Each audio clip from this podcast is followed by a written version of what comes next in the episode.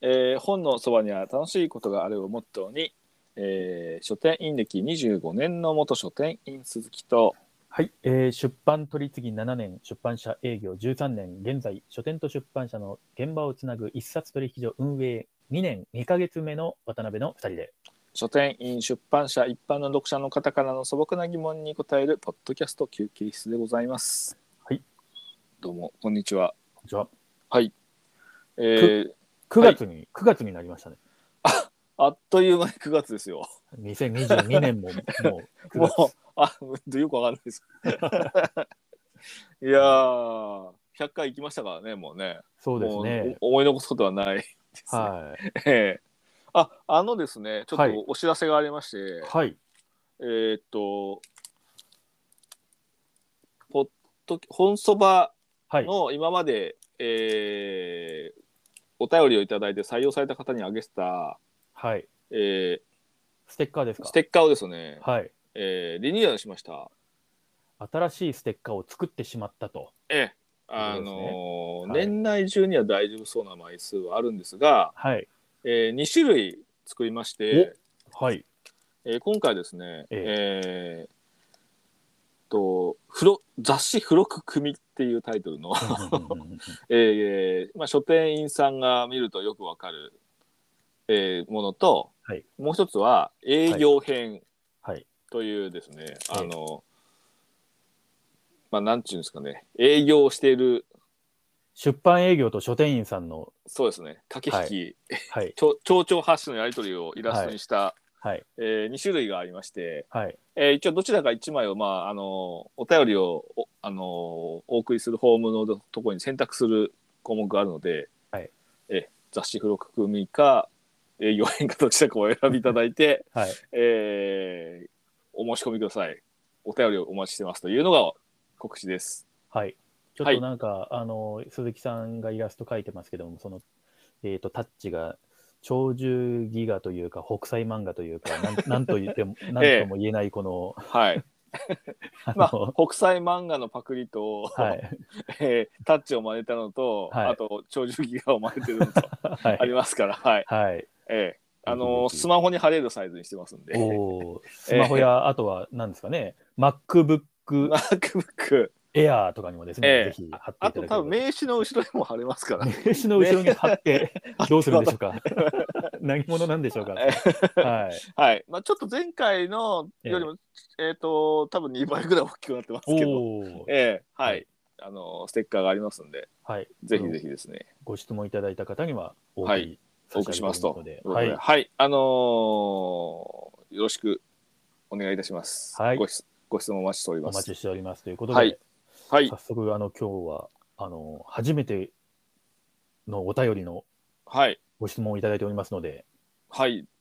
早速行きましょうか。お願いします。はい。はいそれでは、いつものように、ラジオネームから読み上げさせていただきます。はい。ラジオネーム、はい。浦和のウルトラスさんからいただきました。はい。はい。浦和のウルトラスといえばですよ。これは熱烈な浦和レッズサポーターですよね。ないかと、はい。明らかに。明らかにもう、えはい。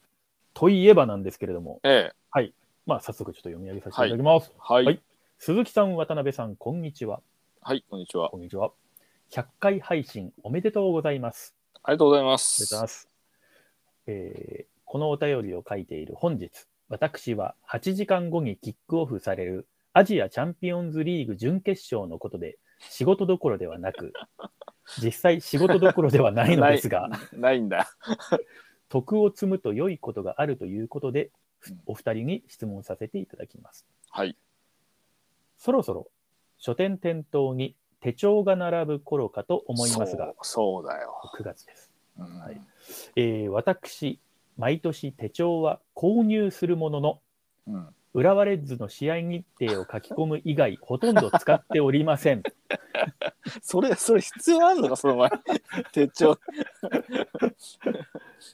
手帳がなくても記憶力とメールの検索のみで暮らしていけるというのは、それはそれでいいのかもしれませんが、えー私も渡辺さんのように立派なビジネスパーソンになりたく、なんかぶっ込み、ぶっ込 みいただきました。はい。えっ、と、手帳の正しい使い方、あるいはお二人の愛用している手帳など教えていただけましたら幸いです。うんまた、もしかすると、私が手帳が続けられない理由が筆記具にあるかもしれないという 一抹の不安もありますので、ええお二人の愛用している筆記具も教えていただけましたら幸いです。なるほど。ついえーついでに私、ノートを取る習慣も根付きません。ダメダメじゃないですか。えっと、お二人はノートを使っておりますでしょうか、はい。えー使っているようでしたら、うまい利用法など教えていただけましたら幸いです。はい。お礼に近々埼玉スタジアムにお二人をご招待いたしますので、その何日を楽しみにしていてください。何者なの招待できるってどういうことなの？何者ですか？では、お二人のますますのご発展と本そばのマネタイズを祈願し、質問を終わらせていただきます。ありがとうございます。ありがとうございます。マネタイズどうやってやるの？放送って。むしろなんかね、あのステッカー作ったりとかしてね、なんか持ち出しも多いわけ持ち出し多いわけ。クラファン、はいクラファンでなんかやればいいのか。何でもクラファンにしてクラファンもでもやったらやったでなんか責任感伴っちゃいません？なんか。まあそもそも目指すものがないからね。まあ確かにあのクラファンの内容も書けないですよね。書けないんだよね。こ何んなことをも目指して。こんなことを目指してとかね。そうそうそう、ないからさ、い別にそれに対してお金が必要なわけでもないからさ。はうん、で、なんかまあ、こうなんかチャリンチャリンとこう寄付をしてくれるようなのがあればいいよね。い。まあね。えうん。え、まあ、後ちょ後ほど考えましょう、マネタイズは。はい。はい。それにまあ、前はい。回 CM やりましたし、まあ確かにえ。それにしてもですね、ええ、まさにこのアジアチャンピオンズリーグ準決勝の話題には、あの浦和レッズ、えっ、と、 DAZN 観戦オンリーで浦和レッズを応援してこれだってさ私としては、はい。もう、あれでしょ？はい結果出てるけど、はい。PK 戦でしょだって。そうなんです。PK 戦で、あの相手チームに勝利しまして、だよね。えーこの度晴れて決勝進出が決定いたしましたと。しかも、しゅ試合終了間際ぐらいに追いついたんだよね。これはもう鬼勝負としか言いようがなくてですね、うん。凄まじいね120分間だったわけなんですけれども、はいはもうなんかここで語るよりは、い。うん。せめて、まあ、YouTube とかにその DAZN さんですね、うん。あのちょっとダイジェストみたいな動画が見れます。はい。であと合わせてあの今あの、 DAZN でやべっちスタジアムという番組がございましてですね、こ これはまあかつてあのテレ朝でやってたやべっちやべっち FC のまあ後継番組が DAZN でもまだ続いてるんですよ。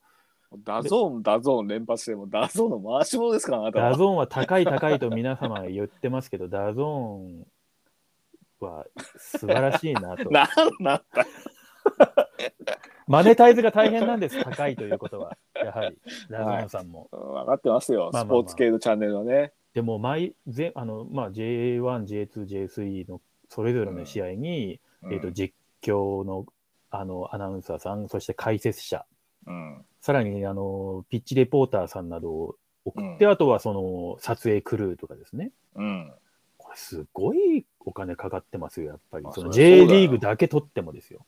まあ、そりゃそうだよ。しかも各か海外リーグの放映権を獲得したりとかですね。他にもまあね F1 やら何やらですよ。はいはいはい。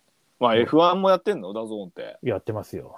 うわーすごいな。まあ、F1 ちょっと最近もう見てないの？昔まあ、アイルン。トン・セナとかね、あのセナ、俺、ね。昨日あれだもんだって。はい。よ寝る前になんか YouTube 見たら、なんかアイルトン・セナのはい。亡くなった後にフジテレビが、はい。あの特集深夜にええアイルトン・セナのその特集番組まあ、追悼番組みたいな。そう俺それさリアルタイムで見ててさ、はい。F、当時の90年代の F1 ってさええ大体総集編に城達也のナレーションではい。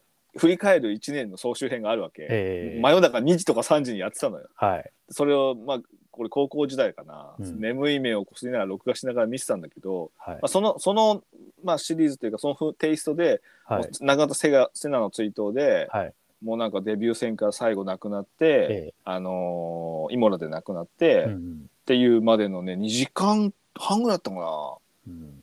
ぶっ続けで夜中まで見ちゃって、最後で。最後泣いてしまいました僕また。もう、それは泣けますって。うん、あまあまあ全然話脱線しちゃったけど、はいだからもう、あれなんですよ。あのーまあね、ちょっとそのビジネスパーソンだなんて呼ばれてしまったんですけれども、手帳ね。まあ私、あの、あれですよ、今、あの、一日の仕事、まあ在宅勤務なんで、あの、パソコンの前で迎えるわけなんですけれども、はいはい。あの、やっぱりあの、一番最初、スタートダッシュが重要だと。うん。ただ在宅あるあるで、やっぱりなんかこう、メリハリのなさから、こう、なんか眠いまま、こう、仕事に着手するなんてのもあり得るわけですよ。あ、ある。ありますよねめちゃ。くちゃある。ううんん、ある。はい。そんな私がまずやることをちょっと言っていいですか？どうぞ。これ T スクエアをかけるっていうのがありまして。F1 じゃねえか。そうなんですよ。T スクエアの、その、ええまあ、ちょっと企画版になるんですけど、そのうん F1 グランプリっていうですね、まあ、うんそのフジテレビが F1 で使っていた T スクエアの音源をまとめたアルバムが、まあ、その当時出て、CD が出てて、はいはいはいうんで、それを、あの、Spotify で私ですね、あの、プレイリストにまとめましてですね、で、それをかけるんですよ。なるほど。で、最初のまあ1曲目からのトゥルースに入るくだりね、トゥルースはいはいそのあたりにはやっぱりもう仕事モードに入るわけですよ。もうだから、うんこれはだからもう、スターティンググリッドに立ってるみたいな話ですよ。え えあの、あの質問は手帳の話なんだあけど、そうですよね。F1 の話は全然話話じゃないい。ね、すいませんうんやる気をどう奮い立たせるかっていう話じゃなくて、あ、そうでした、そうでした。ええはい。あの、まあまあ、でも、あの、ちょっとじゃあ早速本題に行くわけなんですけれども、どうですか？あの、仕事の入りに手帳もしくはノート、うん。何まあ僕手元にやっぱりなんかスタートするみたいなのがまあ、僕、現役時代はずっと手帳を使っていたので、ええ。ああしょの、しょました？いや、僕は、あの、文具も担当だったので、あはい。結構、いろいろ手帳は特化引っかえ使ってましたけど、はい。あの、今使ってるのは、はい。あの、トラ緑のトラベラーズノートを使ってますね。で、前は結構いろいろ特化引っかえ使ってて、はい。あのーまあ、能率手帳とかね、うんうんうんも使ってましたし、ええあと、あとどこだっけかな、マークスとかの手帳も使ってたし、ええあとモレスキンも使ってたし、まあうんなんかいろいろ特化引きは使ってましたよ。はい。うん、けど、はいやっぱり能率手帳が一番かな。能率手帳ね、1番と2番かな、がやっぱり大きさ的にもちっちゃいんで、はい。書店員だとあのポケットに入るんでね、うんうんうん。動きからはい。かなりいいのと、はい。あとやっぱりそのウィークリーとはい。バーチカルって手帳ってあるじゃないですか。うん、ありますね。ええまああのウィークリーはあの週ごとにはい。あの書き込めてバーチカルっていうのはええ週を、まあ、縦にこう時間別にこうあの時間割が書いてあってうんっていうんで、まあ書店員だとあんまりそういうバーチカルでた細かく時間にスケジュールっていう感じじゃないから、はい。まあ、ウィークリーを使ってましたけどうんうんうん。今の仕事になると結構あの取材の関係で1日はい3件とか行くときにやっぱりアポ取るときにはい。時間別に視覚化しないといけないので、はい。まあ、バーチカルを使ったりはしてますね。う。うんん。だから結局さ、バー手帳に書いても今、うん。あと Google カレンダーにも入れちゃうんだよね。はい。そうするとリマインダーになるんで、ええ結局手帳に書き込んだらいいけど、はい。大体もう使うの、その後、あの、役に立つのは Google カレンダーになっちゃうんだけどね。そうですね。だから、うんあのーいや、あの、て、そうなんです。あの、す純粋なスケジュール、あの、なんていうんですかね、アポイ、アポ、この時間絶対忘れないでこの予定を遂行するみたいなのって、やっぱ Google カレンダーもそうそうそうベストの選択肢じゃないですか。うん私も今もうだからパソコンし、基本的にはパソコンを開きながらやってる仕事ですし、あとは、まあその出版営業時代ももうなんか、あの、最初はね、ガラケーとかだったわけですけど、うん途中から iPhone が発売になり、スマホが普及しってなると、うんやっぱりあの Google カレンダーで、まあ、うん書店さんのアポとか、お回るお店とかもうん。入れておくと、なんかそのその日に朝にメールの通知とかが来るから、うん。まあ、まさにリマインダーとして機能していて、そうね。はい。なんですけれども、あの、なので、なんか、基本的には、自分の業、自分がややっている仕事をサポートする、うんうんまあ、まあ、ツールなんんですよね。まあそうだね。はい。で、前、昔は手帳しかなかったりとかなかった。うんしたんですけど、うんあの手帳も、なんかその、そういう、今はスケジュールのうん。リマインダーとしては、もう手帳よりも多分 Google カレンダーほか、そのカレンダーアプリが、まあ多分ベストと言えると。ですなんですけど、それって決まった予定を入れ込むっていうことにとってはベストなんですよ。うん。予定をなんかどうしようか考えるときに、手帳なりノートなり、手を動かしながらうん。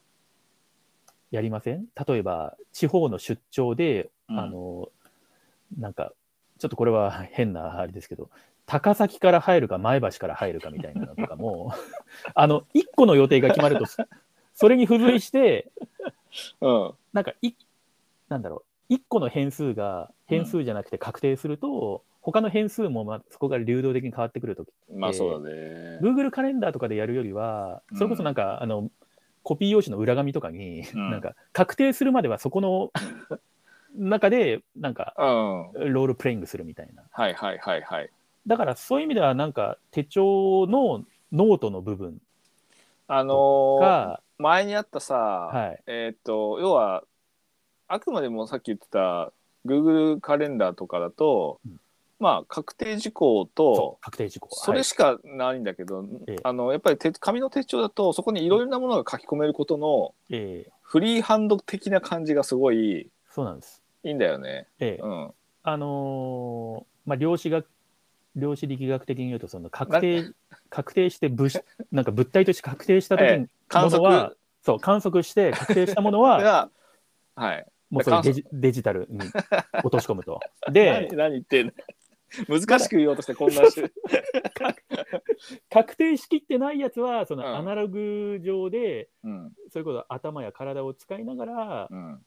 観察する過程はアナログの方が多分向いてます。そうだね。うんあの、手帳でいいのはやっぱり、その、まあ、ほんわかした、ほんわかっていうか、うんなんかもやっとしたものを書き込んでおくはい。ことができるので、でもやっとしたものがつ詰まっこの手帳の中に詰まっているって考えると、それって財産でしかないと思うんまあそうななんだよね。うん。うん。まあ本当に、なんか書店だったらさ、はい。なんかこう、あの、まあ朝、朝必ず朝礼をやった時にメモをと、うん手帳にメモを書いた時に、はい。あの、まあいろんな連絡事項があったりして、ええー例えばそのコミック担当が、ー、はい。まあ、午後からちょっと早退しますみたいなえー、感じになった時にはい。あじゃあその後ちょっとあの忘れないようにちょっとヘルプ確保しとかなきゃなって思うんだけど、はい。まあ、そこでなんか Google カレンダーにさ、いスマホでさはい。あの12時に、あのーコミック担当早退だから11時にヘルはプしとくみたいなメモをわざわざそんなことこ書いとかなくても、うんうんうんまあ、手帳にちょっとねあのヘルプあヘルプ、まあ、確保みたいな感じではい。でそこには別にその、えーまあ今アルバイトさんにヘルプお願いするか他のお店に打診するかみたいな、どっちかどっちつかずの部分があるじゃん。えー、で他の店にヘルプ頼む時はちょっと他の店のシフトも確認しなきゃいけないけど今すぐに分かんないけど一応他の店にもヘルプしようかなっていうぐらいのうんうんうんメモは、あの手帳とかの方が軽く書いておけるし、はい。まあ、いろんな選択肢をあのフリーで書いておけるっていうのは手帳のいいとこだよね。そうですね。うん、で、なんかそういう流動的な案件を脳内に保持し続けることってすっごいうん、脳内リソース食うんですよ。食うね。で、それってなんかだからクリアに物事を考えなきゃいけないうん、時に、あの、邪魔するんですよね。うん、だから、そういうものこそ、そのなんかか一旦書き出すと。うん、で、書き出すときにいろんなところに書き散らかしてたら、あれどこにやっちゃったっけみたいな感じでうん、抜け漏れになるので、それをま手帳なりノートなり、ここを見ればとりあえず、あの、ここのどっかにはあるみたいな状況を作っておくっていうのが、うん、またもう一つのポイントなんですよね。ね。まあ、かまあ、紙の手帳とかは本当そういうのがうんあるので、まあ、あといろんなもん挟んでおけるんで、確かに。ね、あれ自分にとってどんどん使いやすいものにあの道具になっていくわけですよね、んそういう。そう。それはあるよね。うん。フリーのその、えーまあ、手帳とか、まあ、スケジュール欄だけじゃなくて、はい。まあ、白紙のものもあるし無地のものもあったり、ええ。まあ、僕は結構そのスクエアの方眼用紙が好きなんで、うん。方眼用紙のノート部分をつけたりとかしとくけど、そうですよね。うん、そういうのはね。そうですよね。だから鈴木さん、あの、書店員時代、書店実務手帳使ってなかったんですか、じゃあ？使わなかった。一応ねなんかあのー持ってたけど、うんうん。実際に使ってたのは普通に能率とかうんうんうん。市販の手帳なんかいいのないかなみたいなうんのがあった、あのなんだろうな。参考資料としては使ってたけどね。あ 最後まさにまさに、ち資料ょっと、資料的な感じで書店実務手帳は、ええ。なんか書店実務手帳って、これ、あの、東販の関連会社が、うんあの、のメディアパルさんかなが、はいはいはいあの、制作していそうて、そうまあ、実はちょっとその今、あの書店実務手帳を作っているのが、そううんなんか私、東販時代に同期入社してうんた、あの、まあ、あの、ま、マキさんなわけなんですけれども、下の名前で今呼んでるんですけど、ま、マキさんがはい今これわかります僕も知ってます僕使ってますよ。も知ってる人えですね、はい、えはい、そうです、そうです。で、はいあの、マキさんと私、最初は、あの、新入社員の時配属されたのが珍しいんですけど、同じ部署に配属されたんですよ。うん。同じチェーン書店さんを担当する部あの部署、か、はいはいですよね。グループに配属されて、うんはいはいはい。そう。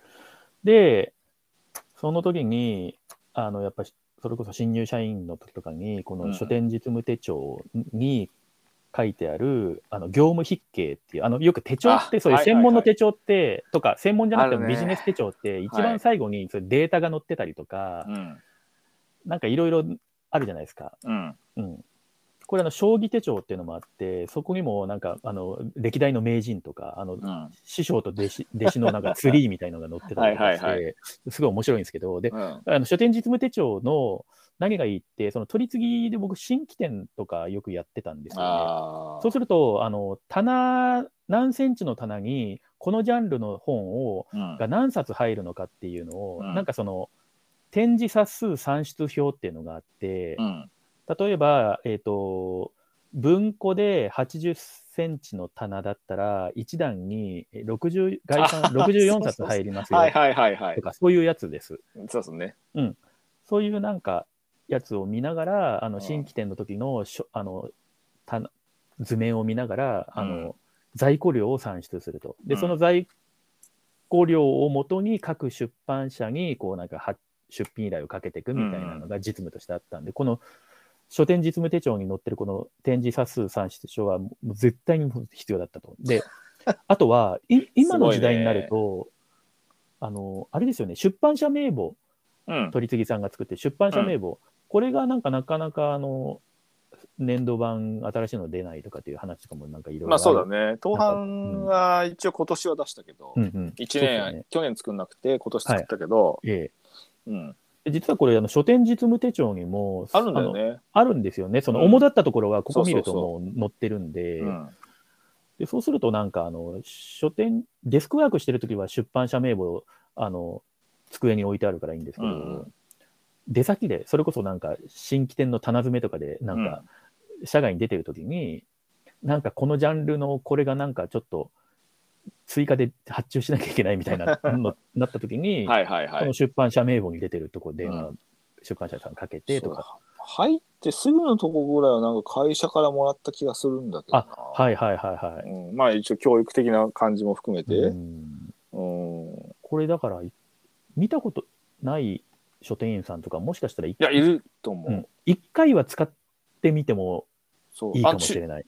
注文書はさ必ず来るからさ、あ、はいはいはいはい。であれ注文するとあれあそこあの普通に請求書に入る。あ、そうですそうです。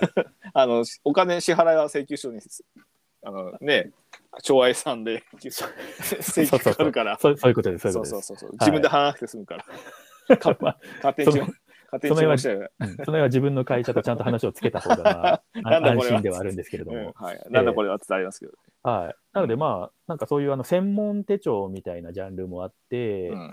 あの、そういうのもね、あの、一回使ってみるのも、まあ、あるああのいいかもしれないうん。という感じなのと、うん。あとはだから、どうなんですかね、その手帳、まあ、その確定したスケジュールは、今もうデジタル管理した方がいいという、そうだね。あの、いや、リマインダーがすごい重要っていうか便利だね。うん、そうですよやっぱり、ね。うん、本当に。はいうんその線でいくと、なんか私の話で言うと、手帳を使わなくやっぱりなってしまって、うん。えっ、と、方眼の A5 サイズのノートうん。とデジタル管理っていうスタイルにはいはいはい今は落ち着いてるんですよ。あーで、書店実務手帳もやっぱりなんかまあ、出版営業時代以降は、あんまりやっぱ使い道として見出せなくて、取り次ぎ時代はもう毎年必ず使ってたんですけども、で、今の仕事だとなおのことちょっと、もう、うん、手元のノートとうんパソコン、スマホっていうスタイルに今はな、私はなってるんですよねまあ、。そうだね。あの、やっぱそ、うん外で歩いて何かメモあの連絡項目含めて書かなきゃいけないと、まあ、スマホよりはノートの方が早いしってあるけど、うんまあ、うん机にね、座ってると結構パソコンの前だから、はい。うん、あるんで、ノートも僕も A5 のノート使ってるよ。 A5 がなんだかんだ、なんか、いいね。うん、僕も方眼のノート使ってますけど、はいまあ、取材の時には一応、はい、まあ、レあのいろいろその話をレコーダーを聞きつつ、はい。あのーまあ、インタビューとかは別別にレジュメ作ってるけど、ええあの飲食店関係の取材の時ははい。まあ本当にノートノートにしてうんこう何かを書いてる風にしとけばうん、相手も話しやすいんで、はいはい。うん、けどなんかさええ昔に比べるとさ、はい。書くけ書くいやものを文字を書くというはい。非常にこう身体的な能力がはい。パソコンばっかり使ってるようになってええ。衰えてるのがまじまじとわかるね。あ、それはあるかもしれないですね。あのうん人が、要はインタビュー中とかあの取材中に、はい。まああの重なんか面白いこと言う時に一応メモを取るんだけどうん。文字を書くスピードが追いつかないの今。はい。はい。あと漢字がたまに思い出せなくてええ。っていうのがあってあやっぱり衰えてるなやっぱ PC で持ち込んでるからなってのはあるけどね。うん。うんなるほどですね。うん、あと今今あのあんまり頻繁には使ってない頻繁にっていうかあのこほとんど使ってないんだけど買ってる手帳ははい。あの海上保安ダイアリーですね。うんうんうんいや、でもやっぱそう そういうなんかし、あの、趣味的なところの専門領域のみたいな。そうだね海上保安ダイアリーも面白いですけどね。うん。うんそそっちはそっちでもう一個なんかその、まあ、手帳なりノートなりを作っておく。面白い楽しさってある。和レッズのダイアリーを売ってるんじゃないですか？うんもちろんきっとあると思いますよね。試合スケジュールとか、うん。だって書き込む必要ないじゃないですかそしたら。うん、あまあ、そうですねスケジュールはギリわかんないけどけど過去の選手の誕生日とか書いてあるんじゃないですか？うん。だから、なんかそういうのもきっとあるし、なんか絶対。対戦相手のチームですごいラフプレラフプレーな選手とかをそこに書いておいて、で次あの埼玉スタジアムにそのチームが来た時に思いっきりブーイングするとかね、そういう。忘れないように、まあ、そういう使い方もできるかもしれませんし、え。うん。ーでもそう私もなんかあのちょっとその自分のプライ趣味領域の方で今年からなんですけど、無印良品のあの、うん。自分であの日付とか書き込むああ無地のやつね。ノート。うん。のノート型のそのフリーフリータイプの。ダダイアリーをもう、あの用意しまして、なんかそのなんかハイキング計画とか、はいはい、あとはなんかテニスの練習でなんか気づいたこととか、うん、なんかあとはなんだろうあのうオンライン将棋みたいの指した時になんか良かった点悪かった点とかなんかそういうのはいはい。とかをなんか書き留めておく、うん。なんかものとしてなんかその雑多ななんか趣味領域のものを全部そっちで引き受けてるみたいな感じのやつを、はい。どうしてもやっぱ Google カレンダーとかそういう仕事でメインで使うとなんか見ると仕事を思い出しちゃうみたいなところがあって、全然仕事を思い出せばいいんですけどやっぱりなんか没頭したいその趣味うん。的なとところはまた別で考えた方が、なんか人生楽しそうな感じがしてくるわけですよ。うん。はい。まあスケジュール管理だけだからね基本、うん Google とかになるとね。あそうですそうです。うん、そう。だからあとはなんかほら今日は、えー、と5キロ走ったとかなんかそういう、うん。あのね今だと GPS とかでログとかタタイムとか取れて、うんそういうのもアプリで管理できるけど、うん。それなんか手元の手帳とかに書きつけていった方が、うんなんかもあのそっちの励みになるっていうそうそうそう。なんか、うん。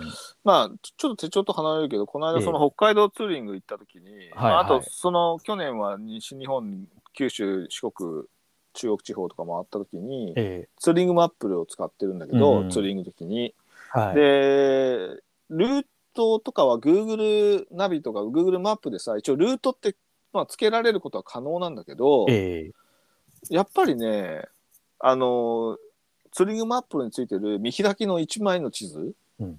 にあのにあのペンでちゃんと書き込んでスケジュール組んだ方がはい。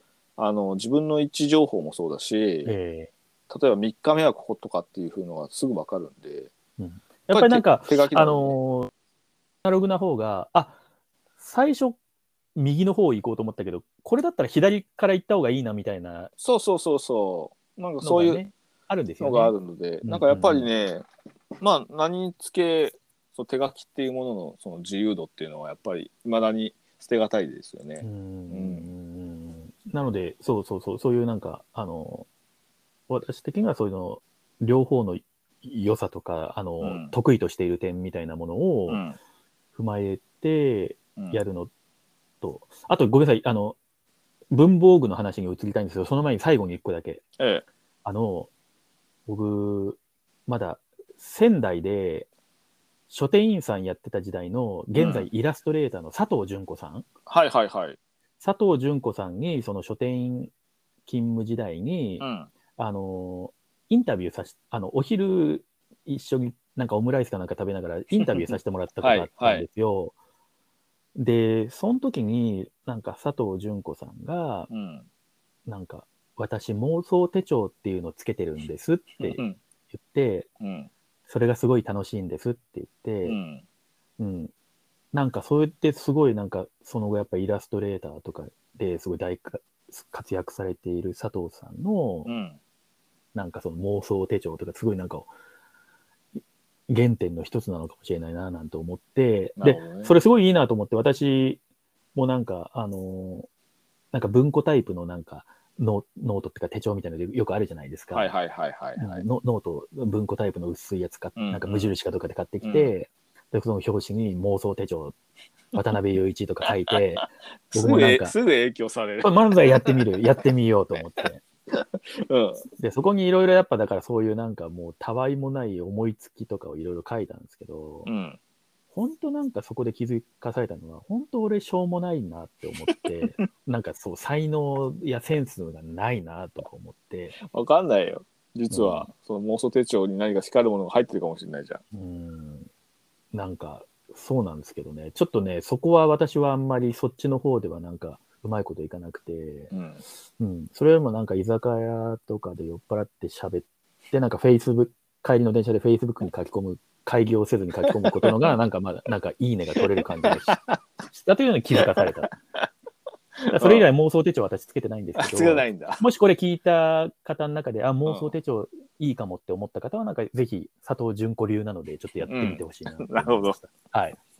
からの、からのですよ、ちょっと先急ぎますけど、え文房具とか筆記具って、ほら、鈴木さん、そっちはこだわり領域じゃないですか。え、そうですね。うんまあ、僕は万年筆とかもうん非常に売りまくった担,、まあ、担当もやってましたし、万年筆は。えーご自身ではどうですか、そういうなんか、あの仕事プラス文具みたいな話でいくと。あの、筆記具はやっぱりうね、んそこそこいいものを使うとね、うんうんまあ、要は、ノートはノートであるけど、はい。書くのが楽しくないと、え些細なことを書くのが面倒になるじゃん。ーうん。けど書くっていう行為自体が楽しくなるのはやっぱり筆記具にこだわった方が絶対にいいので、うんうんうん。うん、そうするとやっぱり筆記具はねいろいろ情報を取ったりとかしてはい。今で鉛筆系、まあ、シャープペン鉛筆系かえあとはまあボールペン系かーうん。あとは万年筆系みたいな感じうんうんうん。うんになって、僕は万年筆を使ってるんです、うんうんうんうん。今使ってるのは、まあラミーってドイツのはい。メーカーのラミ2000というものをええ使っています。うん。うん、であと赤ペン系ははい。パイロットのええあのヘリテージっていう吸入式タイプのはい。まああの波に全部吸入式なんですけど、うんうんうん、のあに赤インク入れて使ってる。ではい。あのヘリテージはあの透明クリアタイプなんで、はい。あのまあ赤色っていうのが分かるっていうのがあって、まあ赤赤色の万年筆とあのブルーブラックの万年筆って、うんうんうんではまあ基本今の今のレギュラーですね。はいはいはい。うん、まああと一番過去一番書きやすいと思ったのは、うん。あのシェーファーっていうアメリカの万年筆メーカーのはい。あのーあれはなんだっけ？えっ、とあれもヘリテージだったっけ？あのー万年筆があるんですけどそれがもうめちゃくちゃ書きやすい。あの本当にね万年筆って自分の合ってる合わないあるんだけど、はい。あのーまあ書き味ってなかなか高くて、うんうんあのー選べ書き比べできないんだけどはい。やっぱりね鉄ペンっていうものとあとは14金以上のものの万年筆は全然書きが違うので、うんなんか機会があったら多分パイロットとかだったら1万円から14金の万年筆使えるんで、はい。まあ、1万円もかかんないかな今。けあけどそのぐらいからあの万年筆使えるんで。うんうんぜひね、使ってみたらいいかもしれないですね。なるほどそうやっぱり書く書くものが楽しくなると、うん要は書く量も増えるので、うんうんそうすると漏れもなくなるっていう、はいはいはいはい。うん、っええていうのはあるんで、はい。あのき器具はね、おすすめ。あの、まあ、特に万年筆はね。うんうんうん、で、僕好みなのは、シャープペンだと、やっぱ製図用のペンがはい好。き,、好きで、えええー特におすすめは、はい。ステッドラーっていうドイツの、うん。まあ、筆記あの世界で初めて鉛筆を作ったと言われる、はい。えーステッドラーの、はい。えー、92535っていう、はい。まあ、製図用のペンがあるんですけど、ええまあ、これ僕は今0.9ミリ僕シャーペンはね0.7か0.9しか使わないんですけど、はいはいはいはい。あのーすごいいいんですよこれが。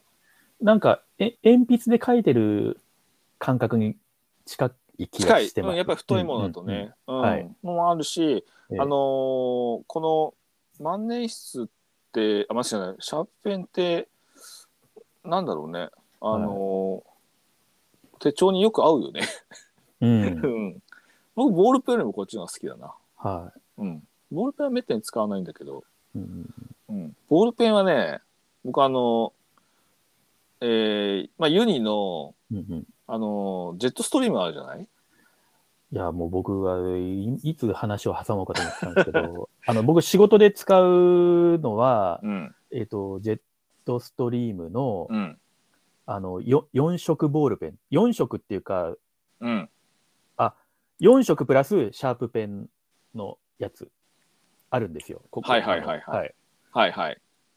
これ一択ですね。一択なんだ。はい。で、これをカバンに常備してるやつと、はいはいはいあの手。元で常あのいつも使ってるやつっていうので、あの色違いで2つ用意して、基本これで全部賄ってるって感じですね。僕はね、あの、はいジェットストリームがダメで、なるほどですね。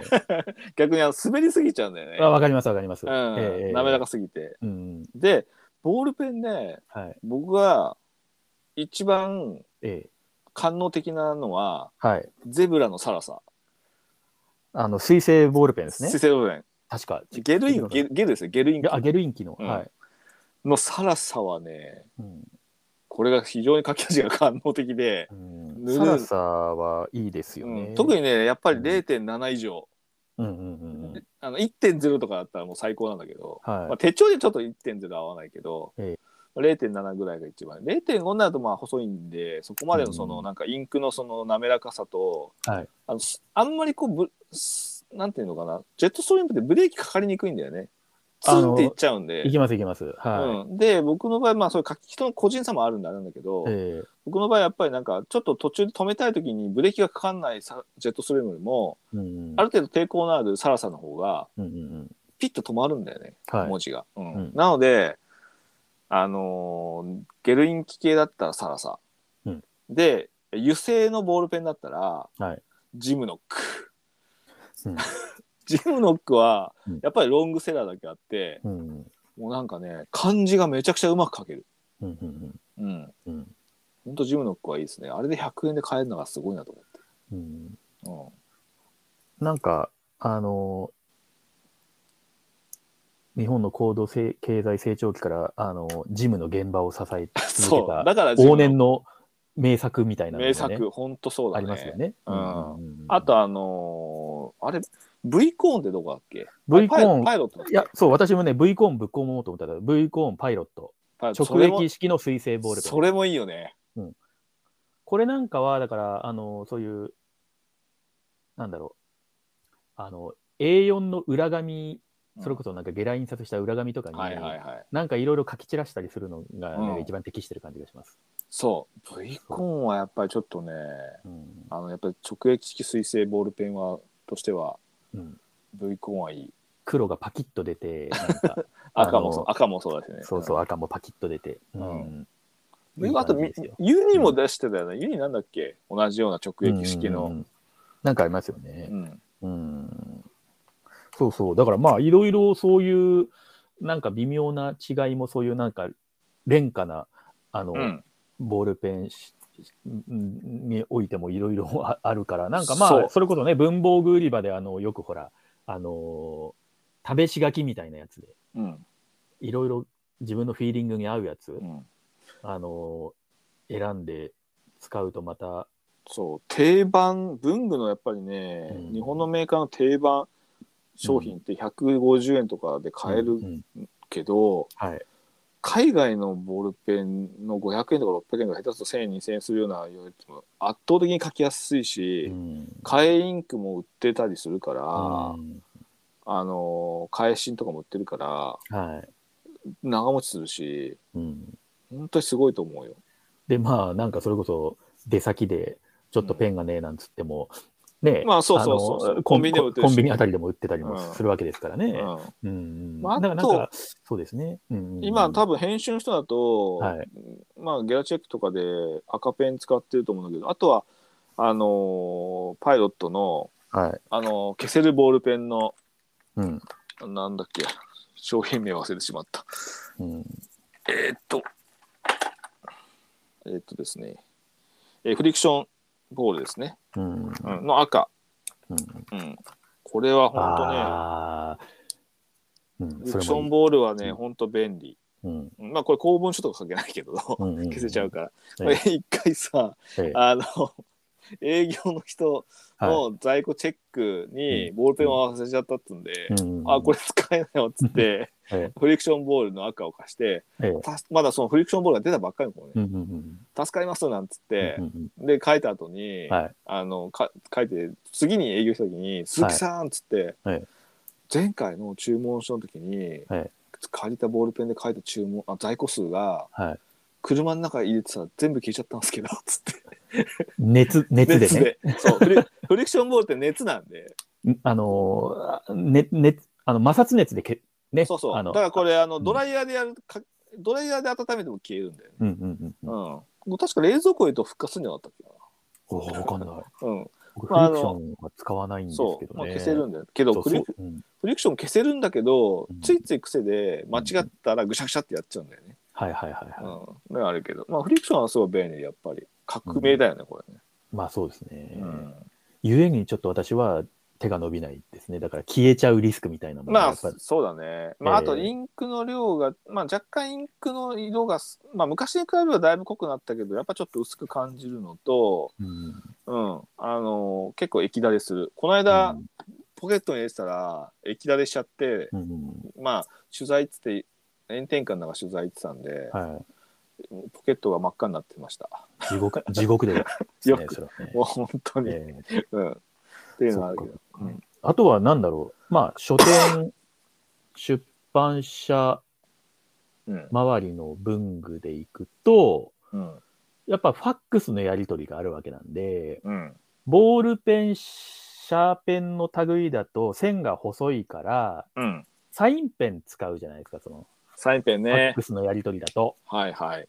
それでいくとユニのリブとかですね、あ、リブ。僕はね、うん、あれですよ。あの、ペンテルです。ペンテルの。ペンテルの、ええあの、サインペン。えーっと、あれ、サインペンって言ったら商品名だっけ？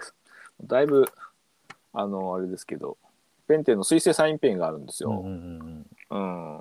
これがね、うんケネディ大統領も使ったと言われる、なんなんと、えうん、ー、はいいですよ。なるほどですね。うん。はい。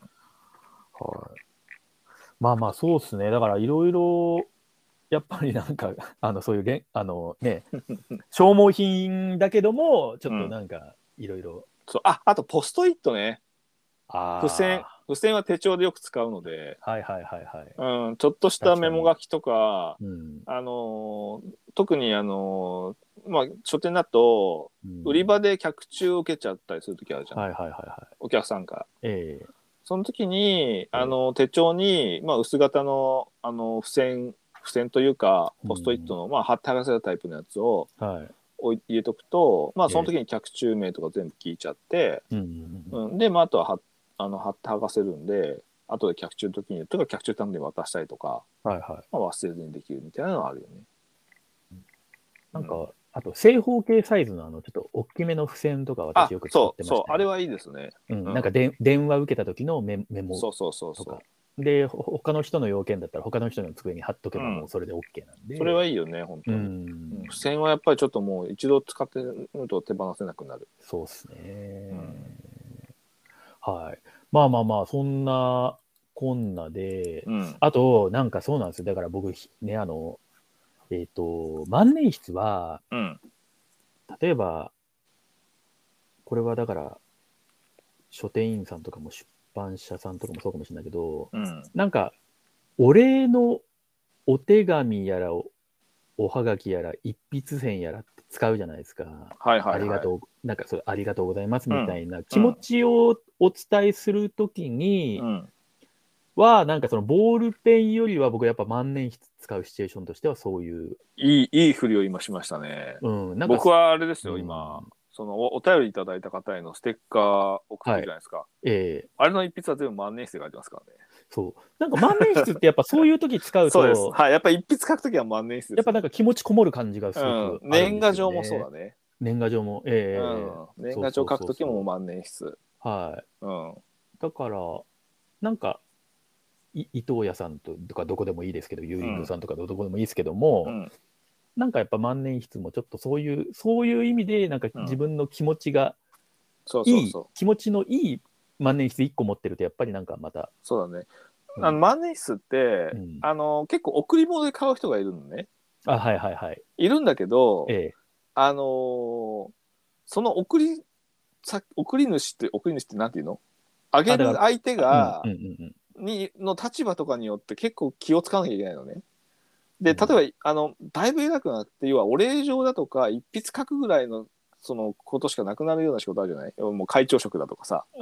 うん。メール職とか。ええ。サインをするとか決済とかさ、そういう時はうん万年筆を送ってもいいんだけど、うん。なるべくペン先太い方がいいのよ。BB とか B で、絶対そういう時の。がいいんであの一筆書くぐらいで、で現役であはい。結構まあその、もうちょっとその現役の場合はもっと F とか、まあ、ボールペンと同じような感じの太さにした方が絶対にいいんだよね、もし送るとしてもね。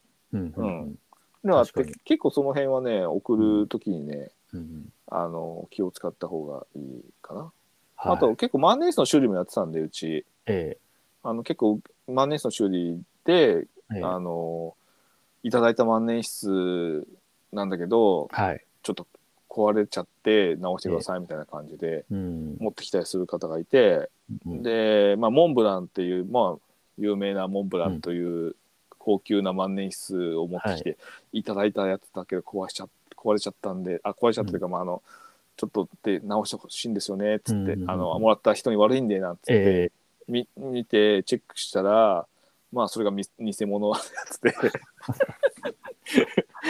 え なるほど。ええそっとな、そっと、まあ、修理に出して、うんうんあのそっと偽物とは言わずに、うんうん。ええあのあげた人ももらった人も幸せになるように、うんうんうんええあのお返ししましたという話はありますけどね。ええうん まあ、そういう、あれですもんね。だから、ストーリーも乗ってきますよね。まあ特に、うんまあ文房具はそういうのがあるので、うんあのーまあ、そういう使い捨ての消耗品じゃないわけですからね。そうそうそう、うんうんまあ、使い捨てでも結局ずっと長くそれを繰り返し使っていけば買い替えつつもそれもそれで一つの、ね、ストーリーになるし。うんうん。もうなんか、うん。自分の体の一部みたいなね、そうね。感触すら出てきますからね。あーまあうん。本当に文房具はね人それぞれ本当にこだわりがあるので、ええ。うん。あのまあ、使えいろんなものを使った方がいいと思うし、そうですね。うん。うん。まあ、文房具屋さんもねあのそういう今結構あの量販店とかでもいろんな文房具売ってるんで、うんうんうん。うん、いいですよね。はい。うん、さあ、そんな感じでございますけれども。はい、ちょはい。っとねその、えあんまりサッカーと文房具は あまり結びつかなかったですけど、えー、えぜひね、えー浦和スタジアムにあサイタサイスタに、サイスター。はい。えーえー招待してほしいですね。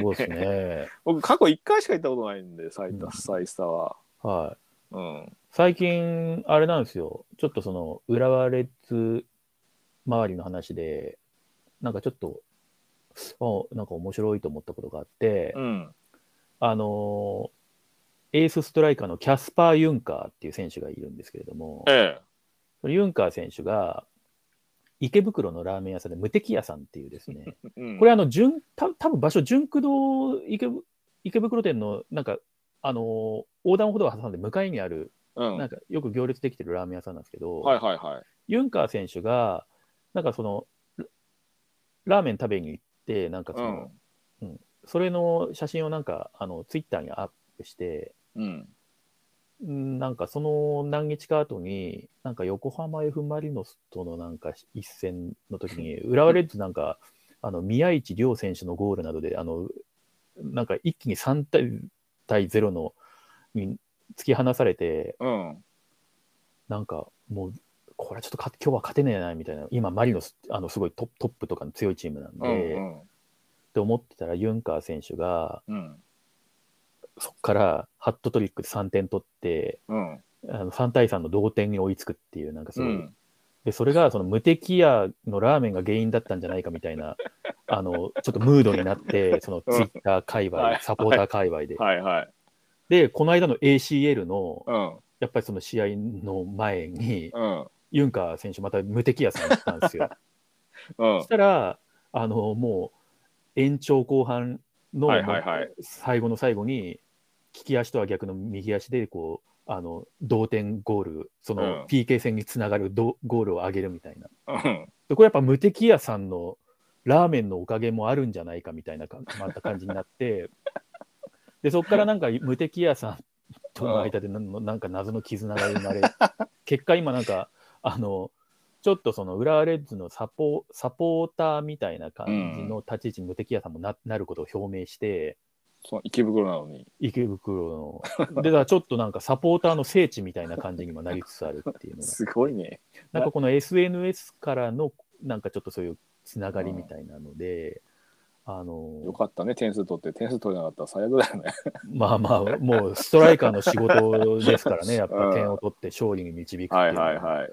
まあ、そこにこの無敵屋さんって、無敵屋って名前がまたいいじゃないですか。はいはいはい。うん、ユンカーさん、どこまで、無敵屋すごいね無敵を求めて食べに行ったのか、単にラーメンが好きなだけなのうか、んうん。うんまあ、そんなこともありつつ、だからまあ、あのよかったら、あのーあれですわ、あの、池袋の無敵屋えさん。ラジオネーム、浦和のウルトラスさんもぜひ、あの、うん。あの、無敵屋さん、うん行ったらちょっとその写真をアップしていいただいて、ちょっとユンカー選手の真似もうちょっと入れた感じで、ちょっと SNS にアップしていただけると、ちょっと我々も喜ぶ喜びます、ね。喜ぶんだ。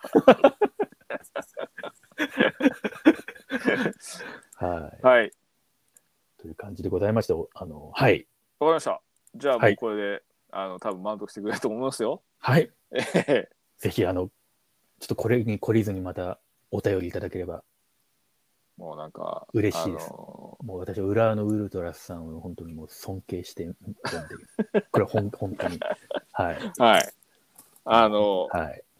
まあね、もし、ね、出てほしいんであれば、はい。呼んでゲストに、もうちょっと恐れ多くてあれなんですけど、でもなんかちょっと出ていただけると嬉しいな。ええ僕と何も喋れなくなっちゃうかもしれないですけど。とはい言いながら呼ばないっていうのはありますけど。